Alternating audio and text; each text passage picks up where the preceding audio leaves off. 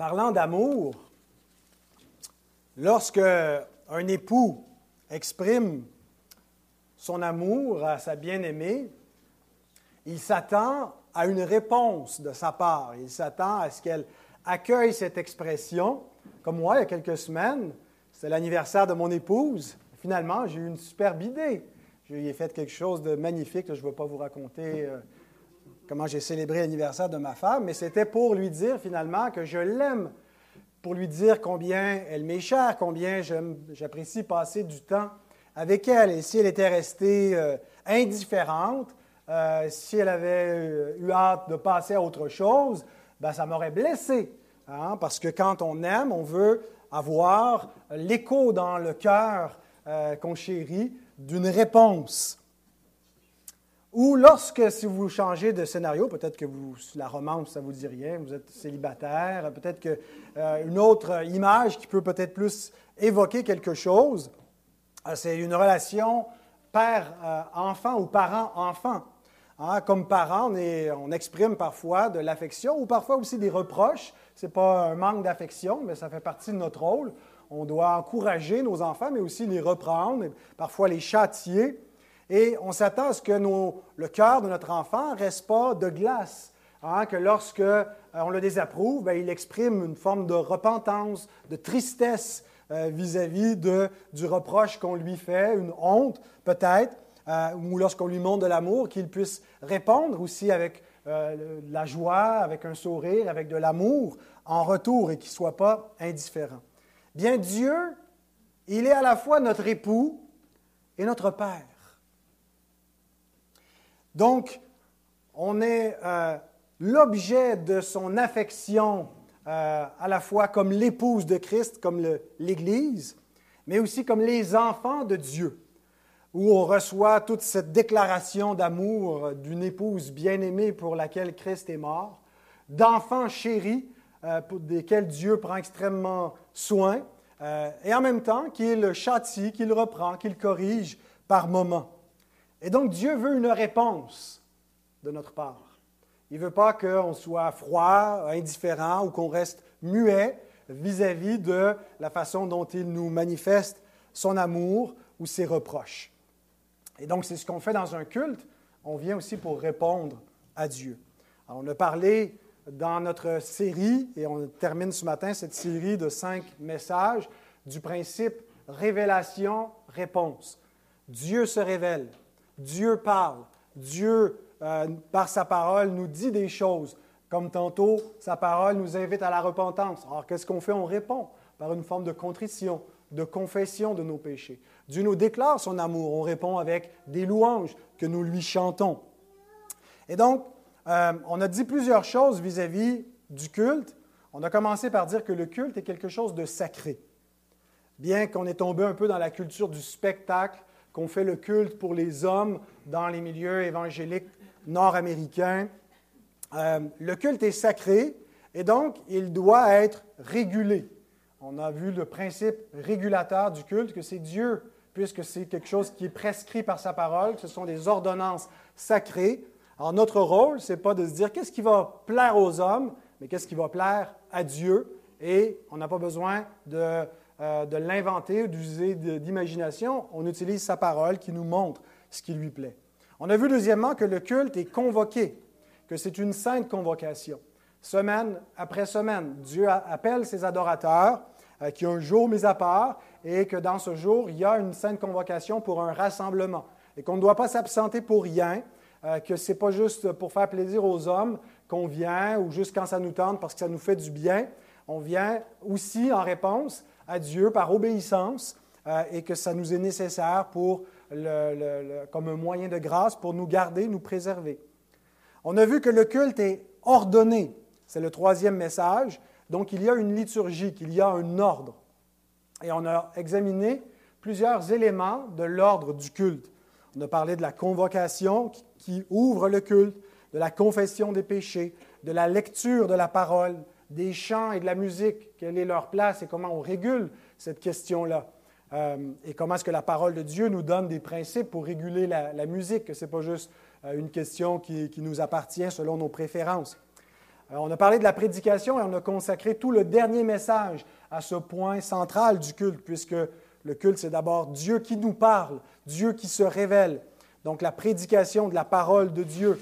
Euh, et aujourd'hui, on termine avec les derniers éléments de l'ordre du culte qu'on n'a pas encore vus. Le baptême, la scène, les prières, les offrandes et la bénédiction. Et que je veux aborder principalement, mais non pas exclusivement, dans le thème de ce que nous offrons à Dieu. Euh, suivant ce que la parole de Dieu nous dit dans Deutéronome 16, 16, 17, on ne paraîtra point devant l'Éternel les mains vides. Chacun donnera ce qu'il pourra selon les bénédictions que l'Éternel ton Dieu lui aura accordées. Donc, le culte, nous venons d'abord pour recevoir. Et c'est le premier point du principe révélation. Une révélation, ce n'est pas juste des informations, c'est que Dieu se révèle, c'est que nous le rencontrons, Dieu se donne à nous, Dieu euh, nous donne des grâces et des bénédictions. Mais il y a une réponse, euh, le, cœur qui répond au cœur euh, et, l'amour de Dieu qui suscite le nôtre. Alors aujourd'hui, on va surtout souligner le fait qu'on vient apporter, qu'on vient offrir quelque chose, on répond à notre Dieu dans l'adoration. Et ici, l'idée des, sacrifices, quand on pense aux sacrifices dans l'Ancienne Alliance, on associe beaucoup les sacrifices avec le péché. Euh, il y a euh, des fautes qui doivent être expiées, c'est pour ça qu'on offre des sacrifices pour nos péchés. Mais quand on lit euh, la loi de, l'Ancien Testament, on voit que les sacrifices n'étaient pas seulement pour l'expiation. Il y avait des sacrifices aussi pour les actions de grâce, pour remercier, pour offrir euh, notre reconnaissance à Dieu de façon concrète. Ça doit venir d'un cœur joyeux et reconnaissant, mais de façon tangible, la reconnaissance s'exprime aussi avec une offrande qu'on apporte. Exode 20, 24. Tu m'élèveras un autel de terre sur lequel tu offriras tes holocaustes et tes sacrifices d'action de grâce, tes brebis et tes bœufs. Partout où je rappellerai mon nom, je viendrai à toi et je te bénirai.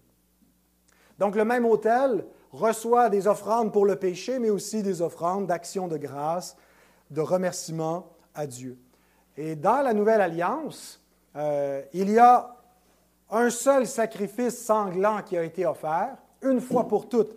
C'est le sacrifice de Jésus qui a expié définitivement le péché. On n'a pas besoin de rappeler, de refaire ce sacrifice-là.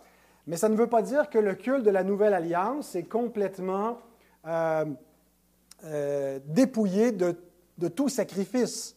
Au contraire, les chrétiens eux-mêmes, qui sont les adorateurs sous la Nouvelle Alliance, sont présentés comme étant un peuple de sacrificateurs. Tout le monde n'était pas un sacrificateur dans l'Ancienne Alliance, tout le monde est un sacrificateur dans la Nouvelle Alliance. Nous sommes tous des, sacrificateurs, un peuple saint, un sacerdoce royal, donc des prêtres rois. Il y a une royauté à notre euh, office sacerdotal. Et donc, il va de soi que si on est des sacrificateurs, ben, on offre des sacrifices.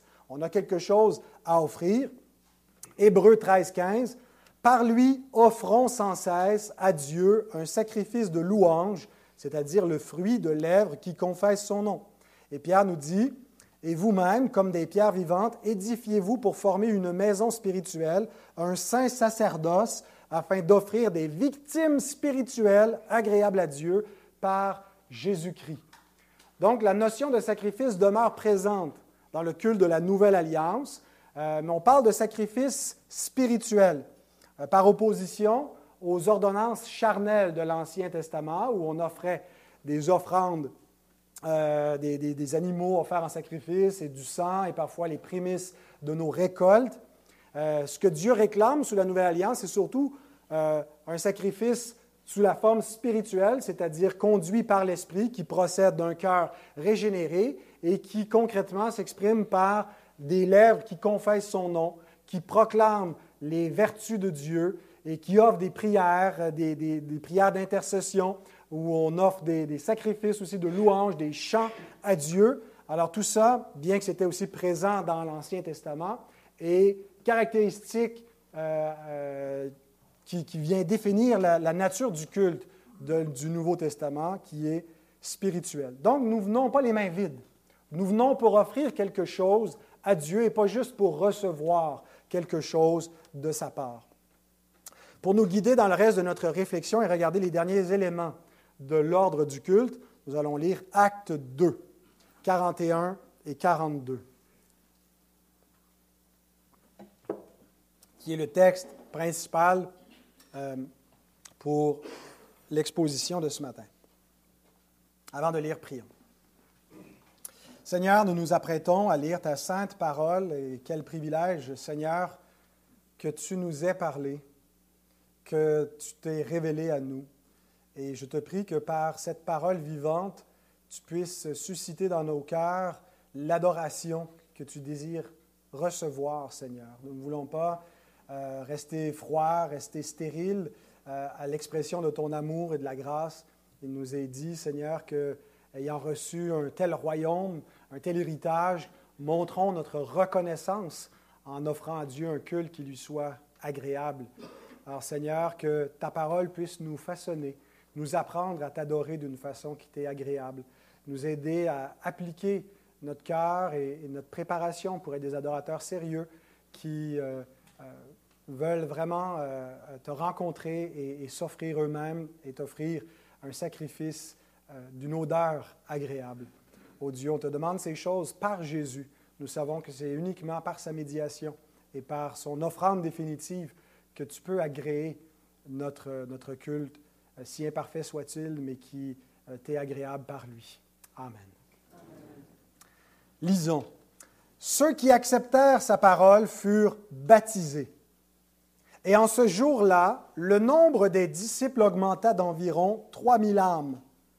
Ils persévéraient dans l'enseignement des apôtres, dans la communion fraternelle, dans la fraction du pain et dans les prières. La première chose que je veux souligner, c'est le verbe persévérer euh, et la conjugaison du verbe dans le texte original suggère qu'il y a une idée euh, continuelle, perpétuelle. Un petit peu comme dans l'Ancienne Alliance, il y avait une offrande perpétuelle. Il y avait euh, des choses comme ça qui, étaient constamment maintenues, des lampes qui demeuraient continuellement allumées dans le tabernacle, les pains de proposition qui étaient continuellement exposés devant la face du Seigneur. Et donc cette idée euh, de, maintien, euh, de perpétuation, suggère aussi que ce que l'Église faisait ici avait une durée, avait une continuité. Et quand on rassemble tous les éléments d'adoration dans le Nouveau Testament, ben, L'idée, c'est que ce n'est pas juste comment la première Église, l'Église primitive, adorait, mais comment l'Église va perpétuellement adorer jusqu'à ce que Christ vienne. Mais encore là, ça ne sera pas la fin de l'adoration. Je présume que l'adoration va connaître une progression, euh, une transformation dans la gloire éternelle à venir, mais il y aura une continuité avec ce que nous avons déjà commencé à faire sur terre dans notre façon d'adorer Dieu. Et donc, nous devons perpétuellement euh, c'est une offrande perpétuelle, maintenir ce culte. On a déjà parlé là, que, la sainte convocation durerait et que le, jour du Seigneur est donné comme moyen de grâce dans l'attente euh, du repos éternel. La première offrande que l'adorateur offre à Dieu, c'est lui-même. Ce que nous venons offrir à notre Seigneur, c'est nos propres cœurs, c'est nos propres corps. Nous venons nous donner à Dieu comme sacrifice vivant, saint et agréable. Nous venons en sa maison ensemble pour l'adorer. Et la façon concrète pour commencer de s'offrir à Dieu comme un adorateur, c'est le baptême. Que nous voyons ici, euh, la première chose qu'ils font avant de de se mettre dans un ordre de culte, c'est de, recevoir le baptême, euh, mais aussi de s'offrir à Dieu par le baptême. Le baptême est un des éléments du culte chrétien. Nous n'avons pas des baptêmes dans chaque culte, ça serait glorieux, ça serait merveilleux. Euh, peut-être à un moment de réveil, on va voir ça, ou on en, verra de façon plus fréquente. On en a un, deux, trois par année. Euh, peut-être qu'on n'en fait pas suffisamment non plus pour aller chercher des, nouveaux croyants. Mais l'idée, c'est de comprendre que quand on... où est-ce qu'on célèbre un baptême? On célèbre ça dans un culte d'adoration, dans un culte dominical. C'est un élément du culte. Notre confession de foi l'exprime de la façon suivante au chapitre 22 et au paragraphe 5. Le culte religieux de Dieu comprend la lecture des Écritures, la prédication et l'écoute de la parole de Dieu, l'instruction et l'avertissement mutuel par des psaumes, des hymnes et des chants spirituels adressés au Seigneur avec le cœur rempli de grâce, ainsi que l'administration du baptême et de la Sainte Seine, les deux sacrements euh, que Jésus a donnés à l'Église. Le baptême qui est l'ordonnance d'initiation et la, Sainte Seine qui est euh, la continuation pour les baptisés. Donc, le baptême n'est pas premièrement quelque chose qu'on fait, mais qu'on reçoit. Même si la thématique d'aujourd'hui, c'est qu'est-ce qu'on offre à Dieu et comment est-ce qu'on répond, euh, il, faut d'abord envisager le baptême comme une grâce reçue et non pas comme un sacrifice euh, ou un témoignage donné. C'est Dieu qui nous communique sa grâce par le baptême.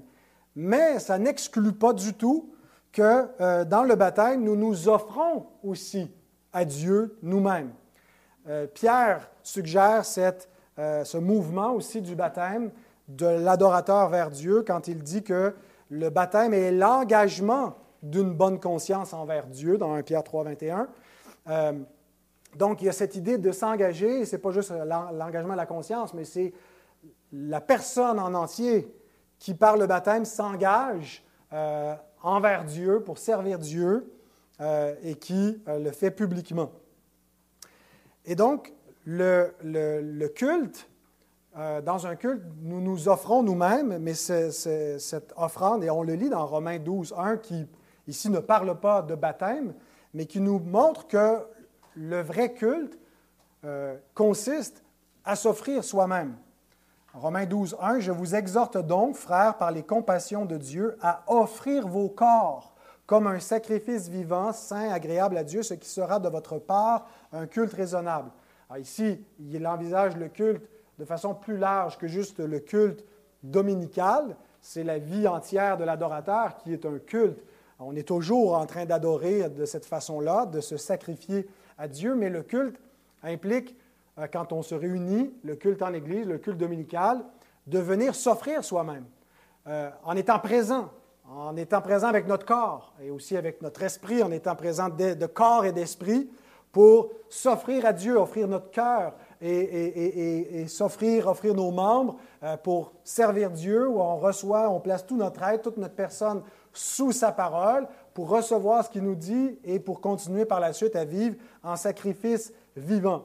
Alors ici, bien sûr, il n'est pas question du baptême, mais le lien que je fais avec le baptême, c'est si on veut offrir notre corps en sacrifice vivant, bien, ça commence lorsqu'on répond à la parole de Dieu et la façon dont ils ont répondu à la parole de Dieu. Regardez au verset 41 de notre texte, ceux qui acceptèrent sa parole furent baptisés. Donc, Dieu se révèle, révélation, on répond par le baptême. Où est-ce qu'on célèbre ou on pratique le baptême?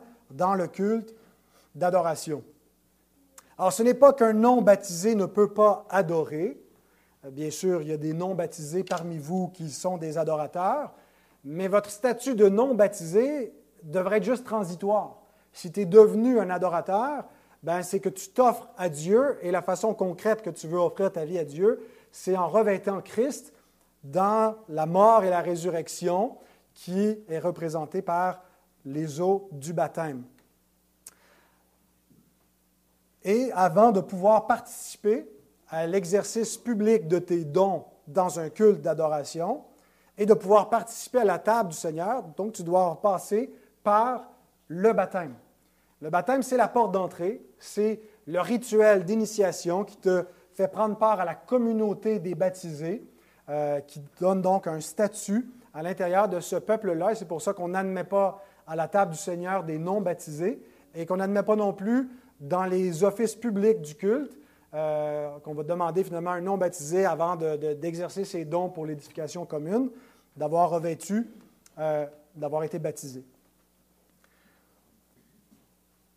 ensuite, je ne suis pas l'ordre du texte, mais plutôt l'ordre euh, de, présentation des éléments du culte. Après le baptême, le repas du Seigneur, la Sainte Le mot scène, euh, ça ne s'écrit pas S-C-E-N-E, ce n'est pas une scène comme on, est, on a la scène ici, c'est l'estrade où on regarde la belle scène de Jésus qui mange la table du Seigneur. Ça vient du mot grec, euh, pardon, le mot latin, sena, qui veut simplement dire un repas. Donc, c'est le repas du Seigneur. Mais ce n'est pas un repas quelconque, c'est une sainte sainte, c'est un saint repas. Il est mentionné, euh, ce repas, dans notre texte par l'expression la fraction du pain.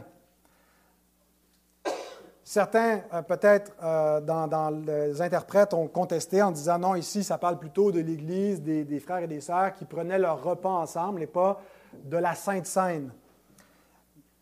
Parfois, l'expression fraction du pain réfère à un repas ordinaire, comme au verset 46. Mais parfois, il parle d'un saint repas. Donc, au verset 46, on les a euh, qui sont assidus tous les jours au temple et qui rompt le pain dans les maisons. Euh, ici, il n'y a pas forcément l'idée de, prendre la communion, de prendre la table du Seigneur, mais simplement de partager un repas ensemble. Euh, mais au verset 42, la fraction du pain qui est placée dans un peu l'ordre du culte, dans un contexte d'adoration, désigne un repas spécial, un repas sacré. Euh, et l'Écriture distingue les agapés des, premiers chrétiens, les repas fraternels, où on, partageait le pain, et pas juste du pain, mais des breuvages et de la viande et, et toutes sortes d'aliments ensemble. Donc on mangeait ensemble. Et l'Écriture distingue ces repas-là du repas du Seigneur. 1 Corinthiens 11, 22 et 33, Paul dit, N'avez-vous pas des maisons pour y manger et boire, ou méprisez-vous l'Église de Dieu et faites-vous honte à ceux qui n'ont rien? Que vous dirai-je Vous louerai-je en cela? Je ne vous loue point. Donc il dit, Vous avez des maisons où vous pouvez manger, vous pouvez faire bonne chaise, faire, bonne chair, vous, avez, pouvez faire des agapés chez vous. Vous en faites parfois aussi en assemblée, et, malheureusement, vous négligez euh, les, plus, euh, les plus démunis parmi vous qui n'ont rien et vous leur partagez rien à manger. Mais dans ce même contexte, Paul en vient au repas du Seigneur. Puis il dit ainsi, mes frères, lorsque vous vous réunissez pour le repas, attendez-vous les uns les autres. Mais il va donc parler que dans ces agapés, il y a aussi une célébration spéciale du repas du Seigneur. Et on voit que parfois, le même, dans le même événement, alors que l'Église est réunie pour euh, euh, une agape, bien, elle va prendre aussi le repas du Seigneur. On le voit même lors de l'institution du repas du Seigneur. C'était pendant un repas de Pâques. Euh, et on lit dans Matthieu 26, 26, Pendant qu'il mangeait, Jésus prit du pain et après avoir rendu grâce, il le rompit et le donna aux disciples en disant, Prenez, mangez, ceci est mon corps. Mais donc, c'est pendant qu'il mangeait, il a pris du pain et, donc il a, fait, il a introduit le rituel pendant un repas pendant qu'ils étaient déjà en train de manger, ils ont mangé le pain, ils ont bu le vin. Donc, il y a une distinction qui est faite entre ce repas spécial qui a été introduit au cours d'un repas plus général. Et il a été dit aux disciples de faire ceci en mémoire de Christ, et ça fait partie des éléments du culte, la fraction du pain, où nous faisons pas juste un repas général, on en a une fois par mois, des agapés où on partage ensemble de la nourriture et on met en commun et tout le monde mange. Euh, mais ce n'est pas le repas du Seigneur. Le repas du Seigneur, c'est ce repas sacré que nous faisons à l'intérieur du culte, la fraction du pain. Certaines choses à dire concernant ce repas, le repas du Seigneur. D'abord, ce n'est pas quelque chose que nous offrons à Dieu, comme dans le catholicisme romain, où on croit que euh,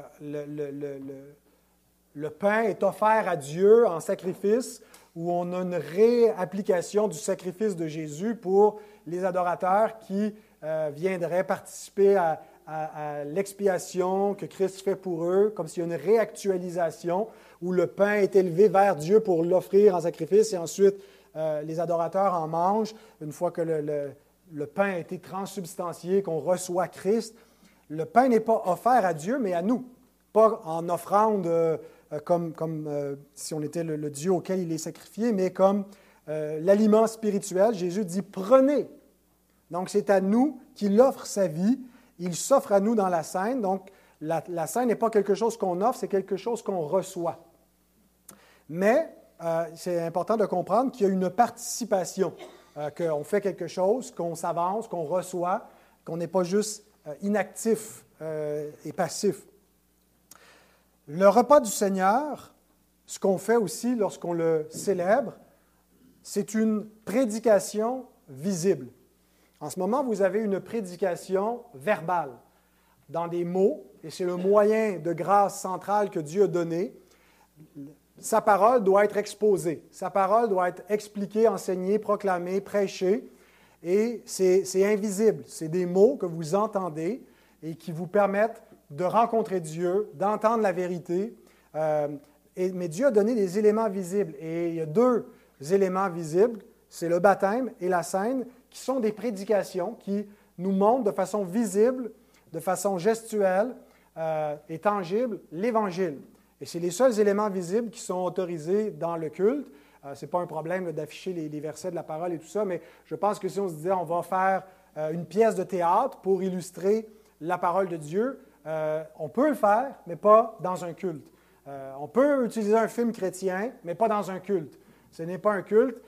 Dieu régule le culte et les éléments visibles qu'il nous a donnés pour voir l'Évangile, c'est le repas du Seigneur et le baptême.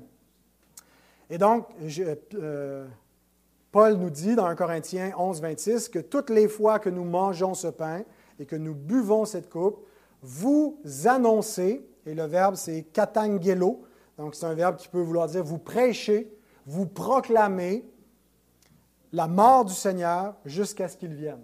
Donc nous prêchons la croix de Christ par la prédication et par le repas du Seigneur. Donc c'est l'Église qui le prêche. Donc l'Église fait quelque chose. Elle reçoit, mais en même temps elle proclame en participant à la table du Seigneur. Une autre chose que je veux dire, c'est que la scène devrait être partagée en lien avec l'exposition de la parole de Dieu. Euh, elle est une prédication en soi, mais euh, on a décidé, nous, dans le culte ici, de mettre la, table du Seigneur tout de suite après l'exposition de la parole et d'essayer autant que possible de ne pas faire une deuxième prédication pour introduire la table du Seigneur, mais de, relier euh, la table au message qui a été prêché, d'associer la parole de Dieu euh, l'exposition de la vérité et comment est-ce que c'est connecté avec l'Évangile qui nous est présenté de façon visible dans les éléments de la table avec notre participation. Alors, il y a des messages où c'est plus facile de, faire le lien, euh, mais donc, on, célèbre la table du Seigneur en lien avec l'exposition, à tout le monde aussi la lecture de la parole. On introduit aussi assez souvent la participation à la table avec des lectures euh, de l'Écriture concernant le repas du Seigneur. Troisièmement, concernant la scène, c'est un moyen de grâce, ce n'est pas juste un mémorial, c'est-à-dire que c'est un moyen qui a été désigné par Dieu lui-même dans l'Alliance pour créer une communion avec le corps et le sang de Jésus.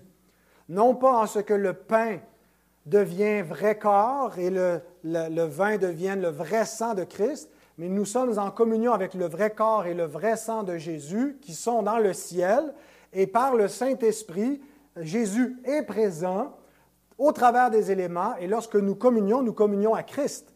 Et c'est pour ça que celui qui ne discerne pas le corps de Christ mange un jugement contre lui-même. Et donc, ce n'est pas juste quelque chose de symbolique qui veut rien dire et qui est sans euh, sans aucun danger. Au contraire, c'est un rituel où Dieu est présent et c'est important donc de le prendre par la foi. C'est un moyen de grâce qui est là pour nourrir notre âme, pour affirmer à celui qui reçoit Christ, tu as reçu Christ, tu es un enfant de Dieu, tu t'es approprié Jésus par la foi. Et donc, ça vient nous communiquer l'assurance du salut, nous affermir aussi dans l'obéissance envers notre Seigneur. Euh, parce que de semaine en semaine, on prend ce, repas et on s'examine soi-même et on se dit, est-ce que je marche avec lui, est-ce que ma vie est en règle? Et si ce n'est pas le cas et que je dois m'abstenir de la table pour un temps, ben, c'est pour m'empresser à mettre ma vie en règle. Parce que c'est aussi un moyen de discipline, la table du Seigneur. Tout de suite après avoir dit dans 1 Corinthiens 10, 16 que le pain et le vin sont une communion au corps et au sang de Christ. Au verset 17, Paul ajoute qu'il y a un seul pain parce que nous formons un seul corps. Donc, il y a une dimension verticale où c'est entre nous et Dieu, mais il y a une dimension horizontale où la table représente la communion que nous avons avec l'Église.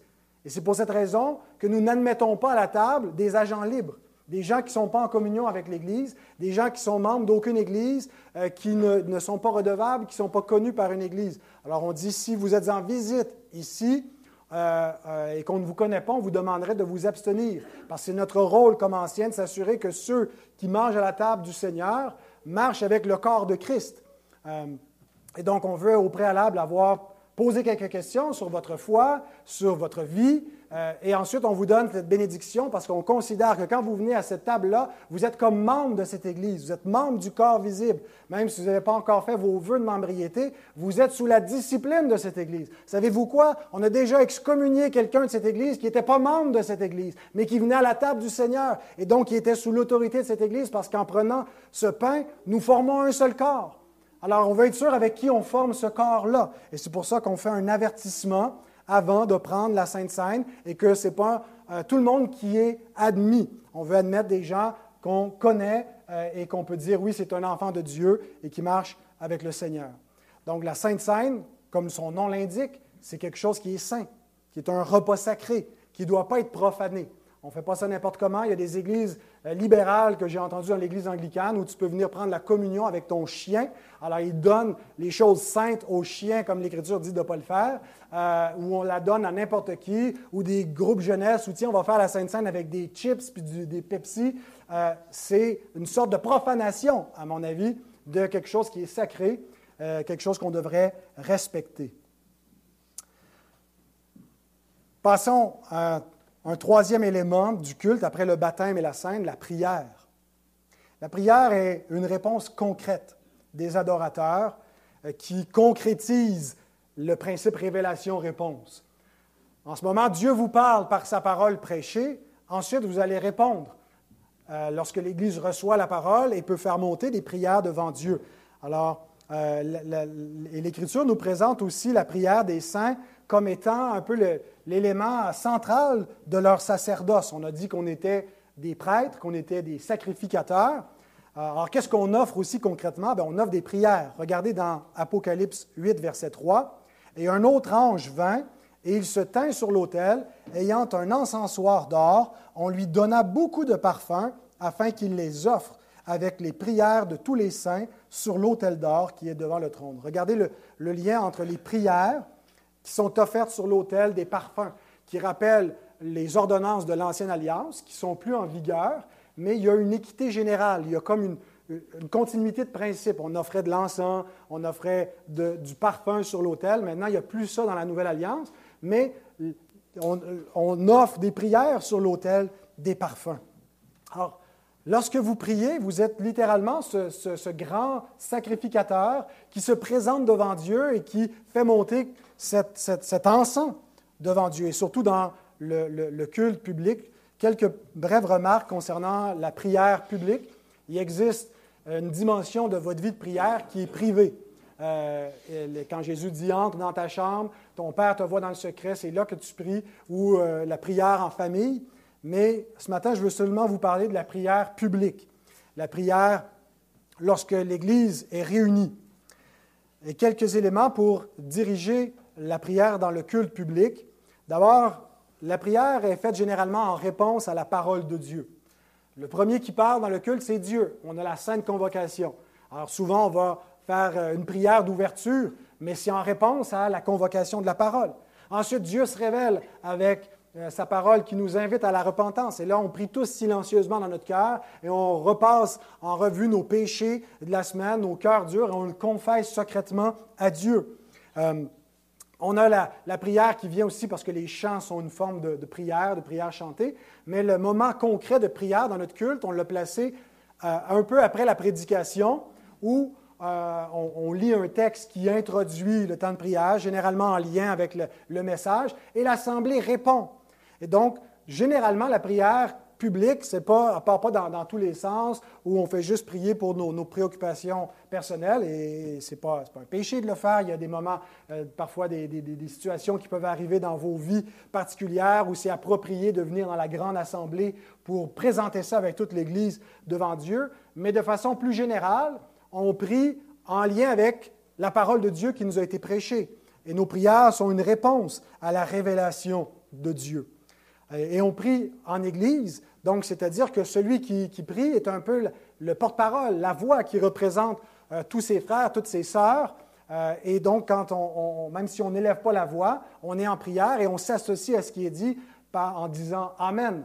Euh, et bon, des fois, il y a des choses où on est moins porté à dire Amen. Observez toutes choses, retenez ce qui est bon. et on apprend à, prier de façon biblique, de façon à ce que ce soit, ça soit orthodoxe.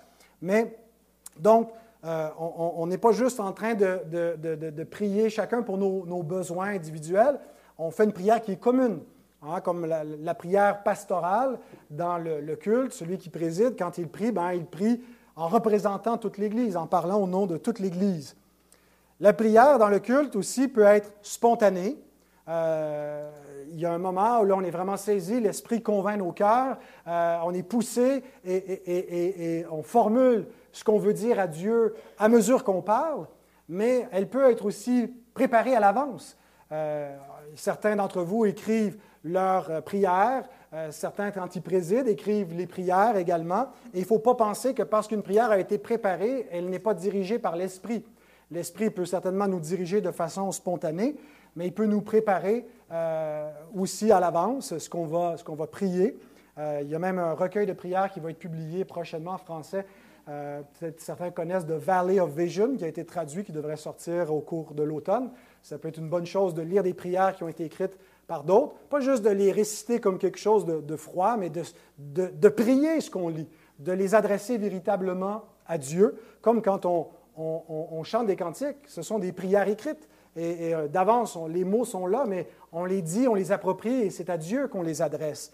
Alors, il n'y a aucun problème avec des prières écrites. Ça peut être juste une préparation où euh, on, décide un peu à l'avance en regardant le texte biblique, en regardant les points du message, euh, sur quoi est-ce qu'on voudrait prier, deux, trois points qu'on voudrait, euh, sans tout écrire notre prière, mais vous voyez que la prière peut donc avoir différentes approches et différentes formes. Des prières sont parfois des prières d'adoration où on, exprime notre adoration, notre louange, notre amour pour Dieu, on déclame ses attributs, sa grandeur, sa gloire, euh, et qu'on on, exprime notre, éblouissement de qui il est, de sa grandeur.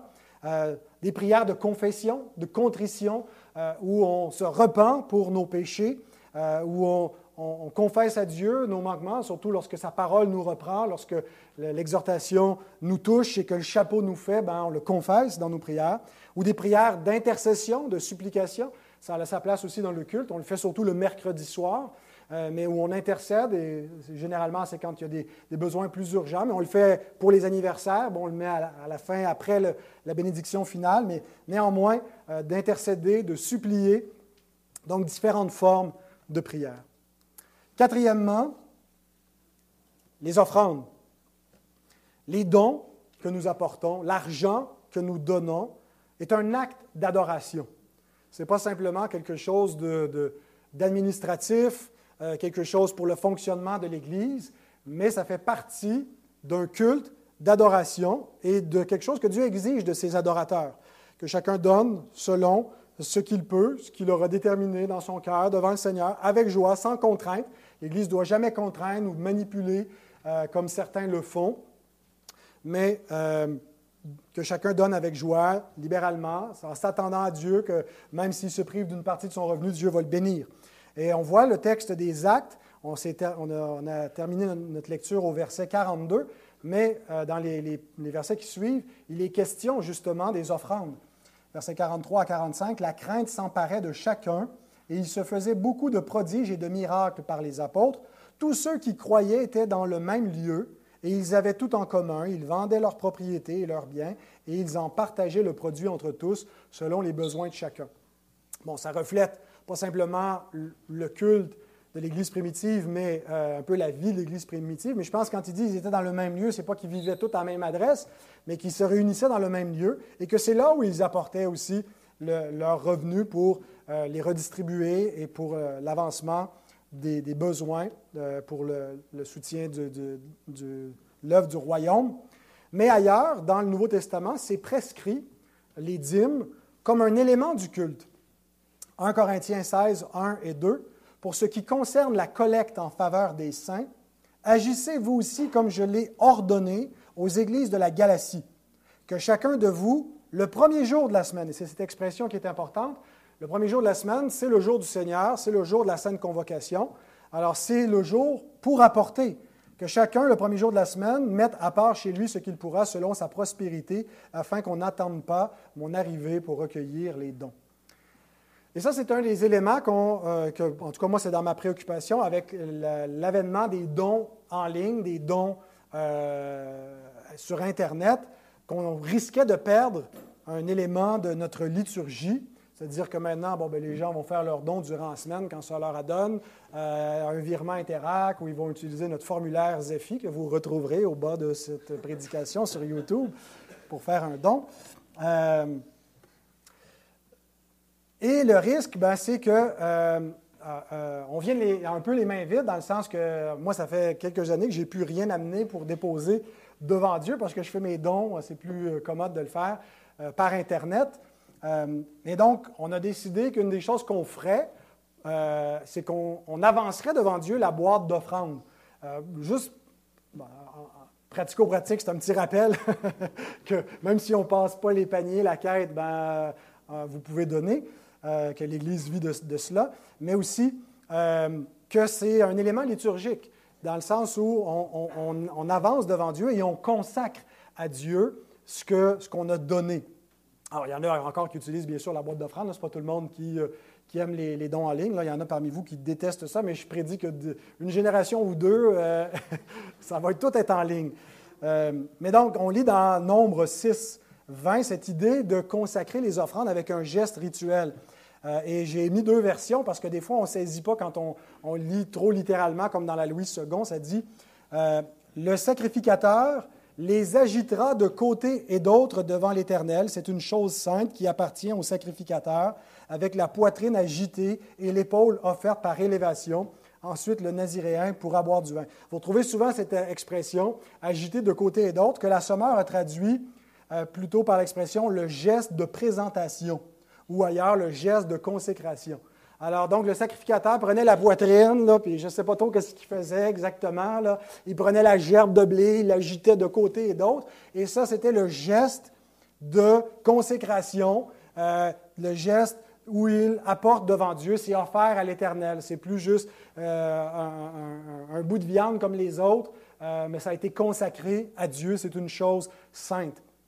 Et donc, quand on, donne à Dieu, bien, ce qu'on est en train de dire, ça, c'est plus pour l'ordinaire, c'est plus pour euh, mes besoins euh, de, la vie séculière, mais c'est une chose sainte qui a été consacrée à Dieu. Et c'est pour ça qu'on avance la boîte d'offrande, et Yvan est très fidèle pour le faire, parce qu'on l'oubliait très souvent, mais depuis qu'il est à son poste, euh, il apporte la boîte, et même si on ne la shake pas à gauche, à droite, l'idée, c'est qu'en l'avançant, c'est de dire on dépose au pied de Dieu, on consacre, et on le fait aussi avec la prière, on consacre les offrandes à Dieu.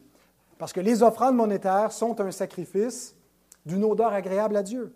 Même dans le Nouveau Testament, Philippiens 4, 18, J'ai tout reçu et je suis dans l'abondance, j'ai été comblé de biens en recevant par Épaphrodite ce qui vient de vous comme un parfum de bonne odeur, un sacrifice que Dieu accepte et qui lui est agréable. Donc, il a reçu quoi? Ben, le soutien missionnaire que l'Église avait mis à part. Et, Paul dit, ben, ce n'est pas juste quelque chose euh, sur le plan humain. C'est une offrande spirituelle que Dieu agrée, qui lui est agréable. Alors voilà qui complète notre réponse à Dieu avec le, baptême, notre participation à la Sainte Seine, la prière, l'offrande, mais le mot final appartient à Dieu et c'est la bénédiction finale.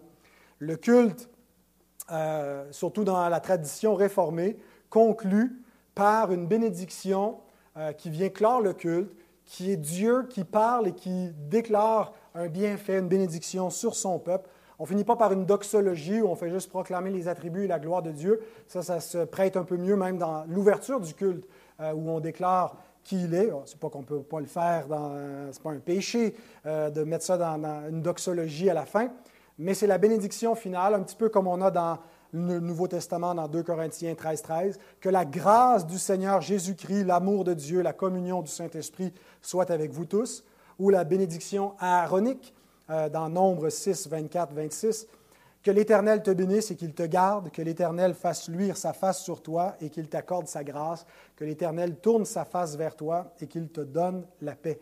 Si ça vous intéresse, euh, il y a deux semaines, l'épisode de Christ the Center, pour ceux qui suivent le Reform Forum, était euh, consacré sur la, question de la bénédiction aaronique. C'est en anglais, euh, mais c'était très édifiant d'entendre toute cette notion de Dieu qui tourne la face, la théologie de la face de Dieu et comment en Christ, cette bénédiction où Dieu nous a montré favorablement.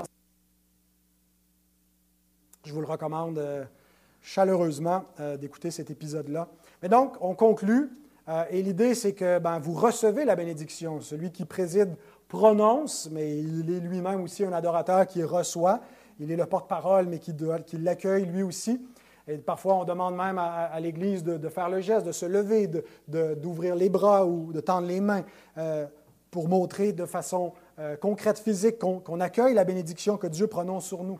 On entre ici parfois avec des dispositions, euh, on est ébranlé, on doute de notre salut, euh, on est misérable de notre péché, on est écœuré de la vie, du monde, et puis on doit, repartir euh, regaillardi, fortifié par la parole, et donc Dieu nous affirme quelque chose. Il nous déclare son enfant. Il nous déclare que même si ça va mal, ben, de lever la tête plus haut puis de regarder notre espérance, parce qu'on est béni tout en étant euh, malheureux parfois dans le monde. Heureux ceux qui pleurent, heureux ceux qui souffrent. Pourquoi? Ben parce qu'on on a une perspective et une espérance céleste. Et donc, c'est le mot final. Euh, et, on accueille et on croit et on, prend cette bénédiction, on se l'approprie. Donc, en conclusion, quelques rappels importants. Le culte et le jour du Seigneur sont un pour la gloire de Dieu. Nous sommes attachés au principe de soli deo gloria. Non pas soli homo gloria. Ce n'est pas à la gloire de l'homme seul ou pour le bien de l'homme seul. Le bien-être de l'homme découle d'un principe, d'une valeur plus élevée encore, qui est la gloire de Dieu. Et donc, notre, objectif dans le culte, c'est de trouver notre bien-être en glorifiant Dieu, en faisant ce qui plaît à Dieu. Euh, notre, le culte est fait pour notre édification, pour notre repos, pour notre affermissement. Si vous cessez de venir pendant des, années, des mois euh, au culte, vous allez voir des effets sur vous. Euh, pour garder la ferveur, pour garder le, bon focus, la bonne perspective dans la vie présente où c'est difficile, on a besoin de moyens qui nous communiquent la grâce de Dieu. Le culte est central pour nous affermir, pour nous rafraîchir. Alors, il ne faut pas le négliger. Euh, c'est pour la préservation de l'Église locale. Euh, si une Église euh, fait des réunions, mais qui ne sont pas en suivant les ordonnances de la parole de Dieu, ben, elle va bifurquer. Comment est-ce que ça se fait que, des églises qui étaient fidèles sont devenues des églises qui prêchent plus l'Évangile? Ben, parce qu'on a négligé les moyens. On a pris d'autres principes. Et donc, si on veut avoir de la longévité dans la fidélité à Dieu, on a besoin d'être fidèle à ses ordonnances sacrées, au culte. Euh, et c'est non seulement pour nous qu'il y aura une préservation, mais étant le sel de la terre et la lumière du monde, euh, ça va avoir un effet pour préserver la société. On regarde le monde. Hein, je parlais avec euh, Martin avant, il disait hier il prenait le métro, puis euh, ça m'a frappé à quel point on est rendu dans un monde. Ça ressemble à Sodome et Gomorre, hein, l'apparence des, gens, la confusion. Et comment est-ce que, si on recule 20 ans, 30 ans, 50 ans en arrière, il n'y avait pas cette confusion-là qui régnait. Qu'est-ce qui s'est passé? Comment est-ce qu'on a pu perdre de vue le bon sens commun euh, qui est communiqué dans les ordonnances créationnelles du respect de la vie, du respect du mariage et de, la sexualité que Dieu a, donné euh, aux créatures, du respect euh, du travail, des, moyens de production, c'est qu'on a négligé ce qui permettait à tout ça d'être maintenu, qui est une autre ordonnance créationnelle centrale, qui est le, le, jour du Seigneur et les ordonnances sacrées qui viennent avec. Une fois que le sacré, une fois que la transcendance n'est plus au cœur d'un peuple, d'une société, ben la décadence prend la place. Alors, comme le monde a abandonné les lieux de culte, a abandonné le sacré, a abandonné la révérence pour Dieu le jour du Seigneur, et que ce qui était un jour où, tout devait être euh, fermé à une époque, puis c'était le, jour où les, gens se réunissaient, même si ce n'était pas nécessairement chrétien, il y avait un effet de maintenir un bon sens commun, de préserver la société. Et donc, cette confusion vient du fait que ben, Dieu euh, n'est plus du tout dans le, dans le radar des gens. Et donc, euh, ils servent des faux dieux et ils ressemblent à leurs idoles. ils ressemblent aux faux dieux qui sont des démons qu'ils servent. Et donc, euh, pour nous-mêmes, pour notre préservation, mais aussi si on, croit qu'il y a une, réforme possible dans la société et qu'on peut restaurer l'ordre social, ben, ça passe nécessairement par un réveil de l'Évangile. Et pour ça, ben, il faut que nous-mêmes soyons réveillés, que nous prions et que nous adorions Dieu avec ferveur et ça va devenir contagieux, ce feu que Dieu peut répandre. Alors que Dieu bénisse sa parole qui nous donne des, adorateurs fidèles. Et on va passer à la table du Seigneur maintenant.